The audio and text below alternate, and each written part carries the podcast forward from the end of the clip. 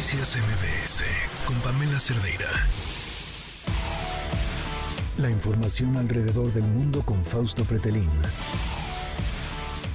Fausto, ¿cómo estás? Muy buenas tardes. Desde un mejor lugar, Fausto. Gusto de saludarte, Pamela, como siempre. Bueno, como generalmente son los lunes, pero hoy, hoy fue la excepción. Ya ¿Cómo te va? Muy bien, cuéntanos. Mira, pues eh, las últimas horas, eh, Pamela, se está agravando la situación ya de lo que es una crisis humanitaria en la franja de Gaza.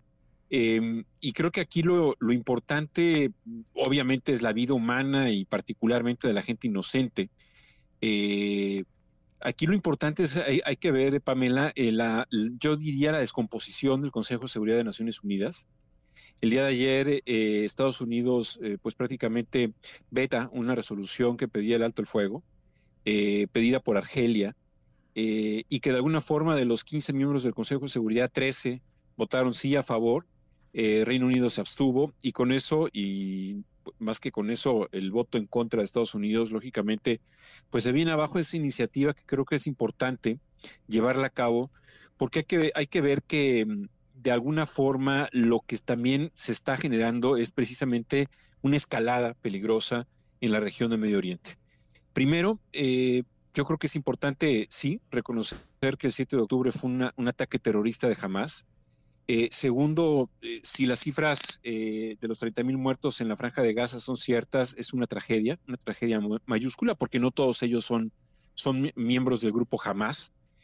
Un tercer elemento, Pamela, sería la cuestión semántica, es decir, cuando el primer ministro Netanyahu habla de que van a, van a ganar la guerra contra Hamas, pues en realidad es, eh, es Israel el que tiene un ejército, pero Hamas son terroristas.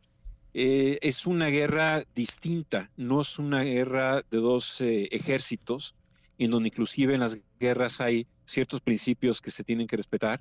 Los terroristas actúan precisamente bajo la sorpresa, sin escudos, sin bandera, eh, y en ese sentido va a ser muy difícil que termine una guerra y de alguna manera ganándola a Israel. hay un sondeo del Instituto Demócrata de Israel en Jerusalén, en donde habla de que el, el 38.3% de los israelíes encuestados considera que la victoria es, es probable, pero un 55.3% la considera que no es probable o prácticamente imposible. Entonces, aquí lo, importante, creo yo, y un cuarto elemento a considerar, Pamela, es que Israel es, la, es una democracia y tiene obligaciones. Jamás son terroristas, nunca van a cumplir los principios. Y yo creo que eh, aquí sí es importante decir que eh, la crisis humanitaria mm, básicamente va a ser muy grave o está siendo muy grave porque en realidad Israel y la ONU han roto, eh, han roto puentes, puentes de diálogo, puentes de cooperación, em, por diferentes motivos, pero creo que es importante llamar a la reflexión y, apelar precisamente a la necesidad de que estos organismos multilaterales ah, llamen a respeto a los derechos internacionales y sobre todo a la vida de las personas. A ver, era lo que te quería preguntar. Entonces, eh, decías, o sea, Israel es una democracia, tiene que cumplir con ciertas obligaciones, el otro grupo es un grupo terrorista, y entonces, ¿en quién cabe, en, quién esperas o que quepa la cordura o quién tendría que hacer que se lograra eso? Cuidar a las eh, personas que no están involucradas en, que, que pues prácticamente quedan en medio del fuego, ¿no? Sí, Mira, el primer ministro Netanyahu, evidentemente, el día en que vamos a poner un escenario, se solucione este conflicto, es decir, culmine eh, esta, pues esta guerra, eh, Netanyahu va a, tener, eh, va a tener que rendir cuentas a la justicia por diferentes motivos, particularmente qué ocurrió el 7 de octubre y por qué hubo fallas de inteligencia. Un segundo elemento, y no menos importante, sino al contrario, yo creo que más importante también, o igualmente importante, es esta investigación de, pues, eh, organismos y de, abogados sobre posibles delitos de guerra, crímenes de guerra, tanto de una parte como de la otra, por supuesto, ¿no? Aquí no estoy, aquí no se trata de defender a una de las partes. Yo creo que lo que se tiene que defender es a las víctimas porque es, sobre todo las víctimas inocentes, son precisamente eh, la carne de cañón, son de alguna forma las, eh, las que más sufren este conflicto eh, entre ambas partes. Entonces yo creo que debe de despertar la cortura de una democracia, de una democracia que tiene que analizar la realidad de lo que está ocurriendo.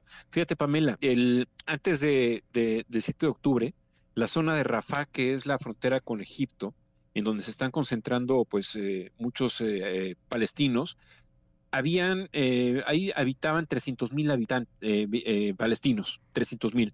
Y a partir del 7 de octubre se han ido desplazando hacia esa zona y en este momento hay más de 1.5 millones.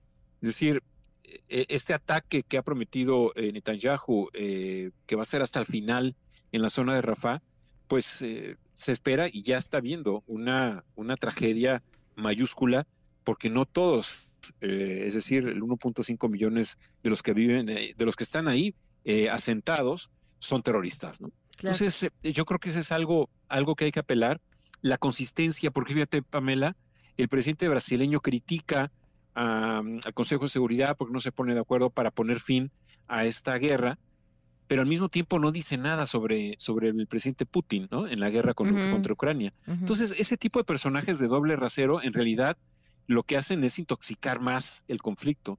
Se necesitan líderes, se necesita pues eh, la, mm, alguien que apela al derecho internacional y ahí pues eh, Estados Unidos está de alguna forma jugándose hasta la final el apoyo a Netanyahu, pero eh, pues bueno, Biden, Biden se va a presentar a las elecciones en noviembre de este año y ya la demografía juvenil universitaria en Estados Unidos, parte de ella que votó hace tres años por él, cuatro años por él, pues ahora va a cuestionar y le puede costar inclusive la propia presidencia. Claro. Pues Fausto, muchísimas gracias por, por, tu opinión. Te esperamos de regreso pronto. Sí, ya nos vemos por ahí el lunes. Gracias. Un abrazo. Un abrazo. Noticias MBS con Pamela Cerdeira.